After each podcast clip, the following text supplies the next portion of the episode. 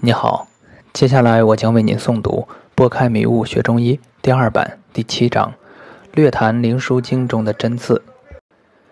这一章我们主要学习《灵枢经》中所记载的小针体系。学习前，我还是禁不住叮嘱一下，请大家一定要忘掉以前自己所学的针灸学知识来读经典。这些知识既包括穴位的功效、花哨的手法，也包括那些玄而又玄的理论等。中药没有功效，穴位也不会有特定的功效。药物的功用由其气味决定，穴位的功用一样是由其所在经与所属特定穴的属性决定。花哨的手法，只有在掌握了针灸原理后应用才会有效果。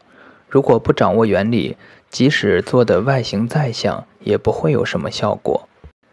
在学会了真正的补虚泻实的原理后，你会用最简单的手法达到补则实、泻则虚的效果。虽然外形上看可能手法较单调笨拙，但是会有出奇的效果。现在流行很多玄而又玄的针灸理论，这些理论繁琐的让人难以驾驭，而经典理论非常朴素，听起来很平淡，但用起来却非常神奇。当然，在学习之前。尤其要忘掉诸如如何松解肌肉组织粘连，如何刺激神经缓解神经根水肿，如何缓解肌肉紧张，如何缓解神经压迫症状等知识。现在兴起了很多新针法，这些新针法多源自于西医的解剖理论，但他们总要拿几句《内经》中的话来做大旗，提升层次。我想说的是，中医所看到的人。与西医看到的人不是同一个人。现在西医看到的人体是通过解剖、生理、病理综合信息而得到的一个直观的认识，中医则不同。中医看到的人体是肉体、能量、精神的集合体，即所谓精、气、神。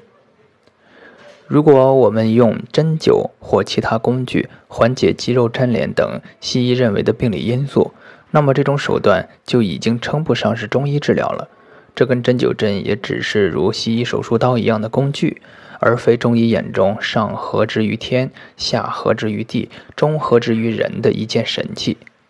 这样也体现不出针灸治病的特点。所以，请读者朋友放下自己的心，先从头到尾读两遍《灵枢经》，以便我们可以更好的交流《灵枢经》中的真道。